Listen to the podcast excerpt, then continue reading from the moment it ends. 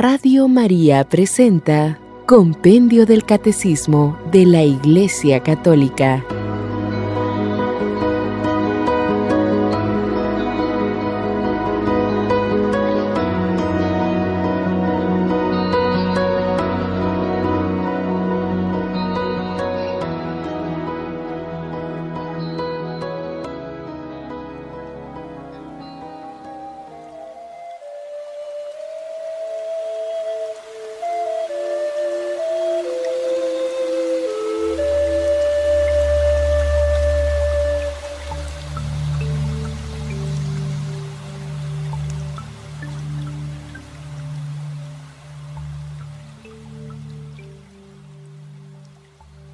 ¿Qué significa transubstanciación?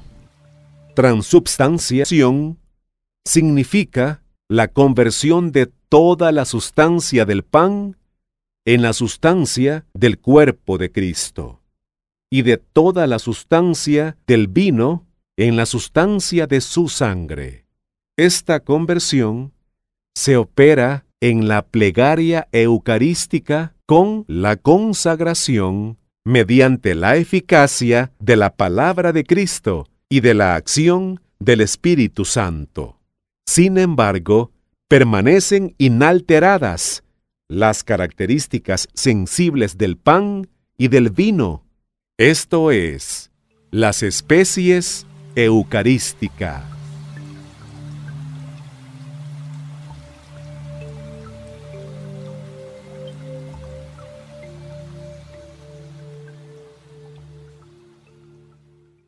¿La fracción del pan divide a Cristo? La fracción del pan no divide a Cristo. Él está presente todo e íntegro en cada especie eucarística y en cada una de sus partes.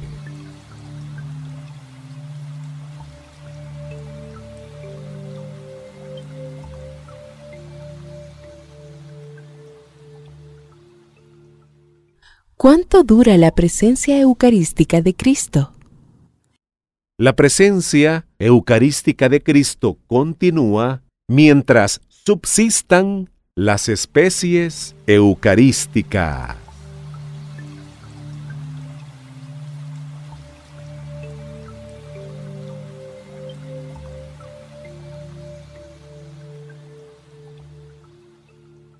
¿Qué tipo de culto se debe rendir al sacramento de la Eucaristía? Al sacramento de la Eucaristía se le debe rendir el culto de la tría, es decir, la adoración reservada a Dios, tanto durante la celebración eucarística como fuera de ella. La Iglesia, en efecto, conserva con la máxima diligencia las hostias consagradas, las lleva a los enfermos y a otras personas imposibilitadas de participar en la Santa Misa, las presenta a la solemne adoración de los fieles, las lleva en procesión e invita a la frecuente visita y adoración del Santísimo Sacramento reservado en el sagrario.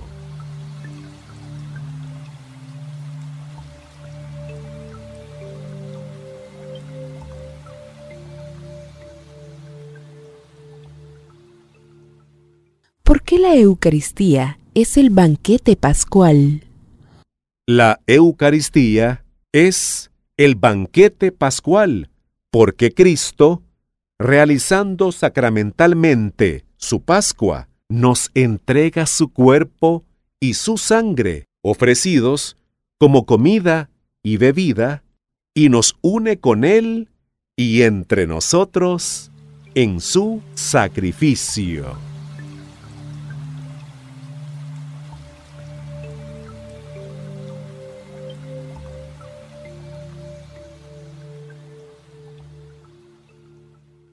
¿Qué significa el altar? El altar es el símbolo de Cristo mismo, presente como víctima sacrificial. Altar sacrificio de la cruz y como alimento celestial que se nos da a nosotros. Altar, mesa eucarística.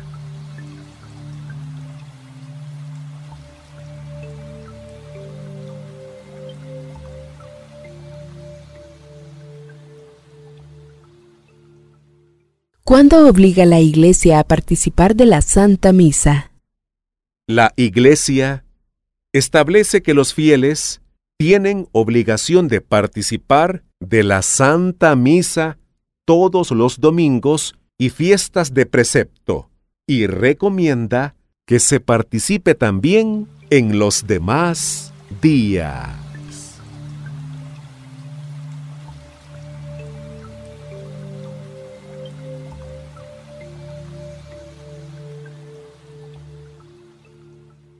¿Cuándo se debe recibir la Sagrada Comunión? La Iglesia recomienda a los fieles que participan en la Santa Misa recibir también, con las debidas disposiciones, la Sagrada Comunión, estableciendo la obligación de hacerlo al menos en Pascua.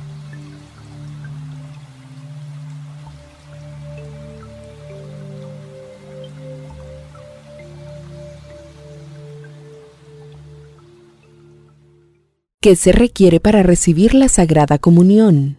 Para recibir la Sagrada Comunión, se debe estar plenamente incorporado a la Iglesia Católica y hallarse en gracia de Dios, es decir, sin conciencia de pecado mortal. Quien es consciente de haber cometido un pecado grave, debe recibir el sacramento de la reconciliación antes de acercarse a comulgar. Son también importantes el espíritu de recogimiento y de oración, la observancia del ayuno prescrito por la Iglesia y la actitud corporal, gestos, vestimenta, en señal de respeto a Cristo.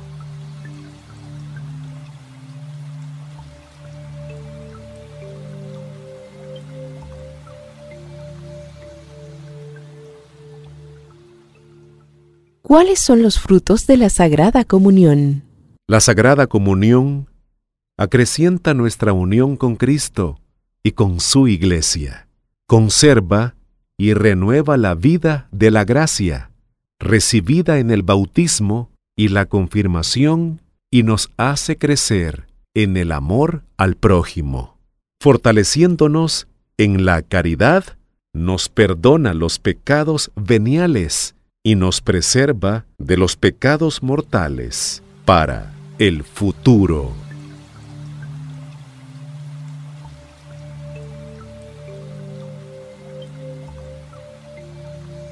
¿Cuándo se puede administrar la Sagrada Comunión a los otros cristianos? Los ministros católicos administran lícitamente la Sagrada Comunión a los miembros de las iglesias orientales, que no están en plena comunión con la Iglesia Católica, siempre que éstos le soliciten espontáneamente y tengan las debidas disposiciones.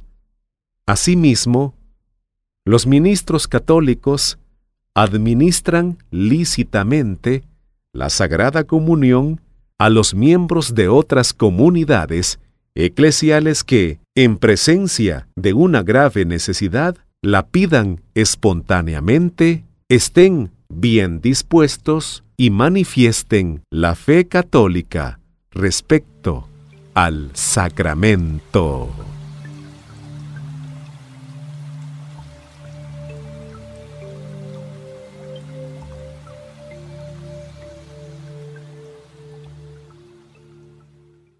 Qué se dice que la Eucaristía es prenda de la gloria futura? La Eucaristía es prenda de gloria futura, porque nos colma de toda gracia y bendición del cielo.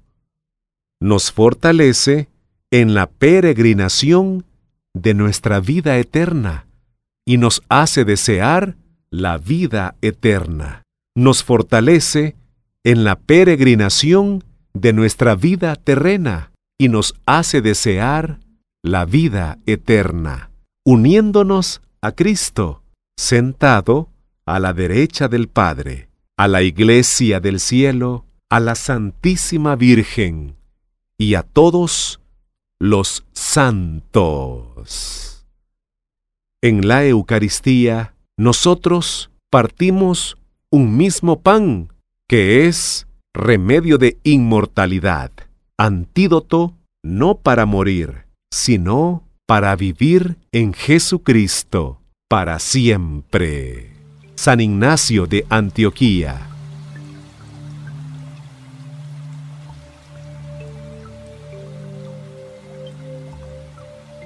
Capítulo segundo. Los sacramentos de curación.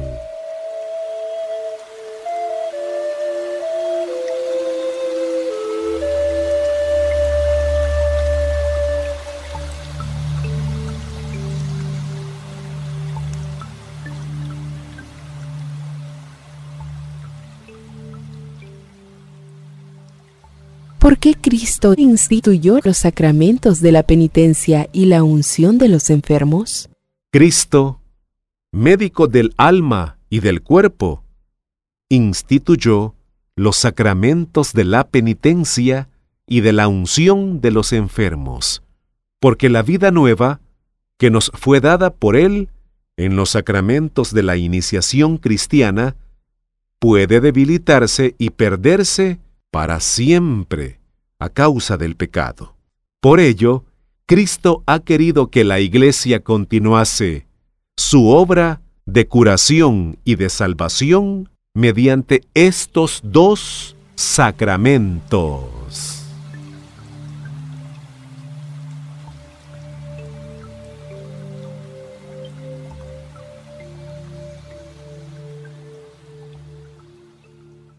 El sacramento de la penitencia y la reconciliación. ¿Qué nombres recibe este sacramento?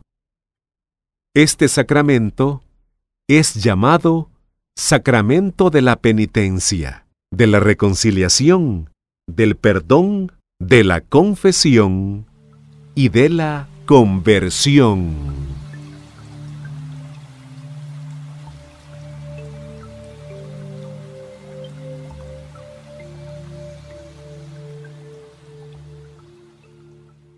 ¿Por qué hay un sacramento de la reconciliación después del bautismo? Puesto que la vida nueva de la gracia, recibida en el bautismo, no suprimió la debilidad de la naturaleza humana, ni la inclinación al pecado, esto es, la concupiscencia, Cristo instituyó este sacramento para la conversión de los bautizados que se han alejado de Él por el pecado.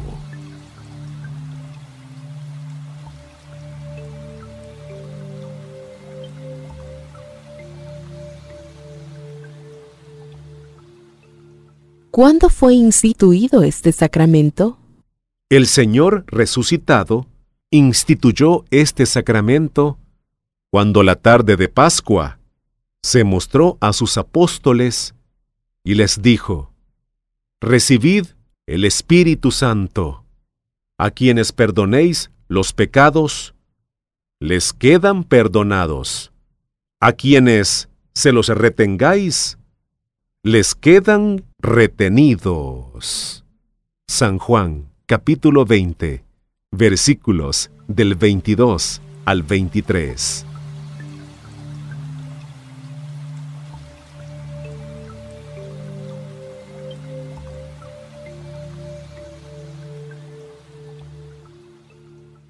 ¿Tienen necesidad los bautizados de conversión? La llamada de Cristo a la conversión resuena continuamente en la vida de los bautizados. Esta conversión es una tarea ininterrumpida para toda la Iglesia, que siendo santa, recibe en su propio seno a los pecadores.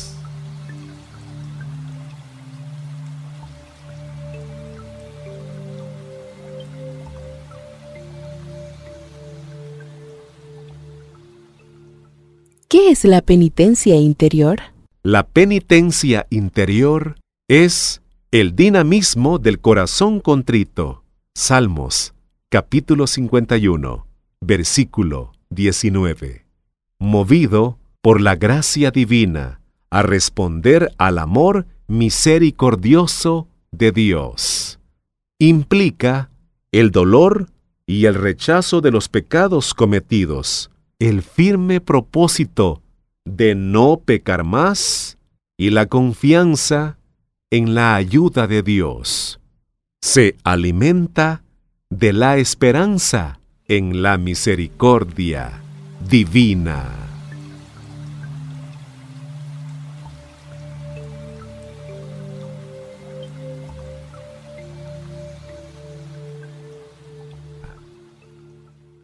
¿De qué modo se expresa la penitencia en la vida cristiana? La penitencia puede tener expresiones muy variadas, especialmente el ayuno, la oración y la limosna.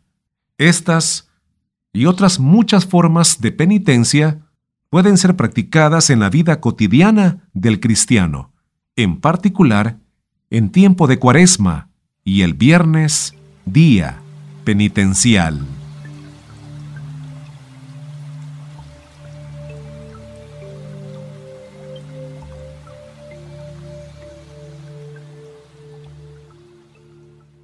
¿Cuáles son los elementos esenciales del sacramento de la reconciliación? Los elementos esenciales del sacramento de la reconciliación son dos. Los actos que lleva a cabo el hombre, que se convierte bajo la acción del Espíritu Santo, y la absolución del sacerdote, que concede el perdón en nombre de Cristo y establece el modo de la satisfacción.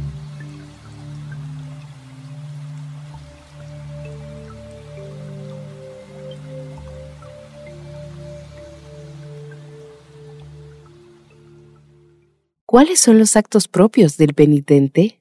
Los actos propios del penitente son los siguientes. Un diligente examen de conciencia, la contrición o arrepentimiento, que es perfecta cuando está movida por el amor a Dios, imperfecta cuando se funda en otros motivos, e incluye el propósito de no volver a pecar, la confesión, que consiste en la acusación de los pecados hecha delante del sacerdote, la satisfacción, es decir, el cumplimiento de ciertos actos de penitencia, que el propio confesor impone al penitente para reparar el daño causado por el pecado.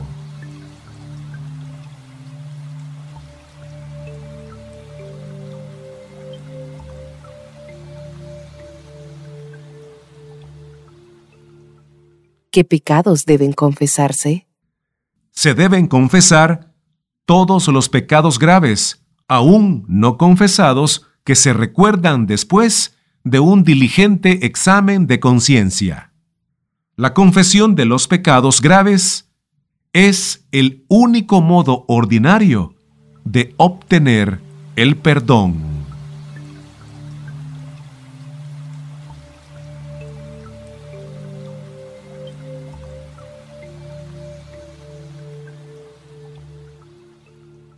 ¿Cuándo se está obligado a confesar los pecados graves?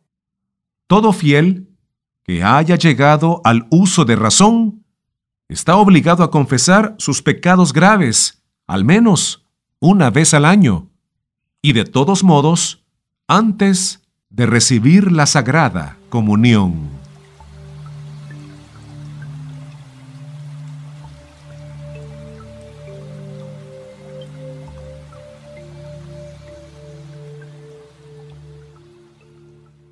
¿Por qué también los pecados veniales pueden ser objeto de la confesión sacramental? La Iglesia recomienda vivamente la confesión de los pecados veniales, aunque no sea estrictamente necesaria, ya que ayuda a formar una recta conciencia y a luchar contra las malas inclinaciones. a dejarse curar por Cristo y a progresar en la vida del Espíritu.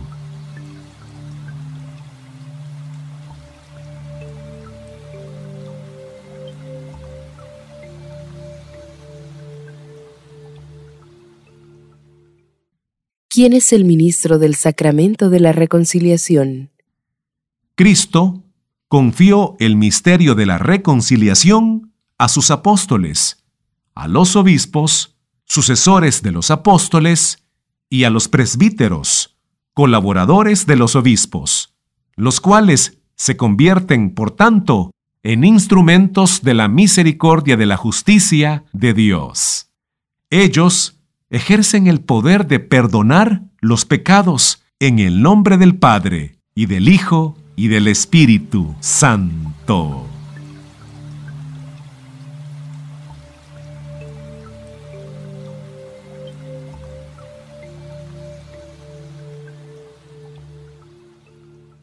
¿A quién está reservada la absolución de algunos pecados particularmente graves?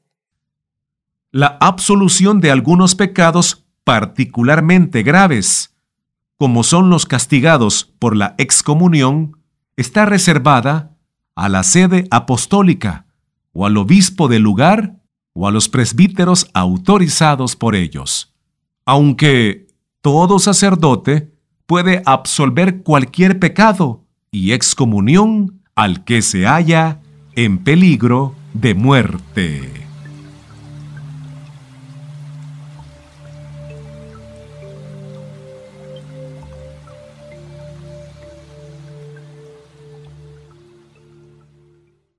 ¿El confesor está obligado al secreto? Dada la delicadeza y la grandeza de este ministerio y el respeto debido a las personas, todo confesor está obligado, sin ninguna excepción y bajo penas muy severas, a mantener el sigilo sacramental, esto es, el absoluto secreto sobre los pecados conocidos en confesión.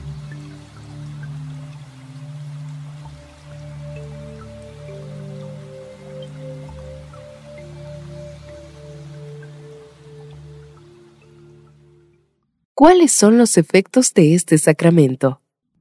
Los efectos del sacramento de la penitencia son la reconciliación con Dios y por tanto el perdón de los pecados. La reconciliación con la Iglesia, la recuperación del estado de gracia, si se había perdido, la remisión de la pena eterna merecida a causa de los pecados mortales y al menos en parte de las penas temporales que son consecuencia del pecado, la paz y la serenidad de conciencia y el consuelo del espíritu, el aumento de la fuerza espiritual para el combate cristiano.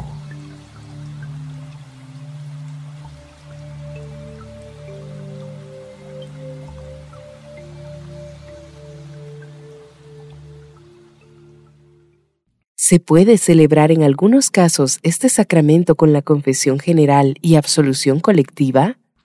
En caso de grave necesidad, como un inminente peligro de muerte, se puede recurrir a la celebración comunitaria de la reconciliación, con la confesión general y la absolución colectiva, respetando las normas de la Iglesia y haciendo propósito de confesar individualmente, a su debido tiempo, los pecados graves ya perdonados de esta forma.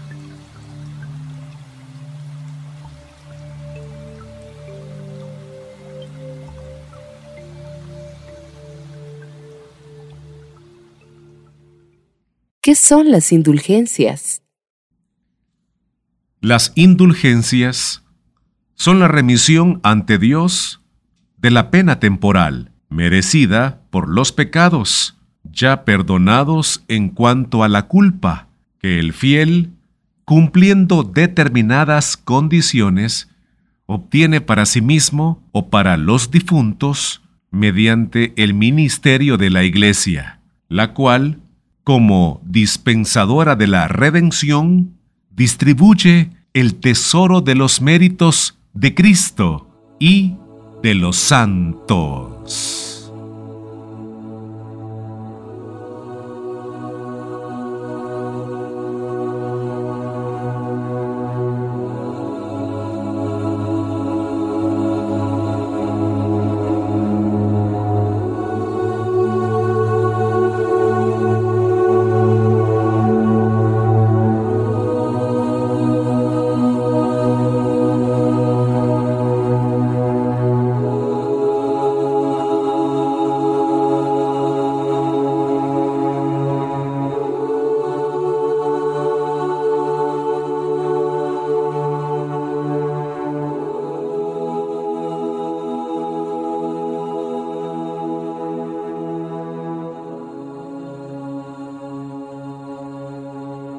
Radio María presentó Compendio del Catecismo de la Iglesia Católica.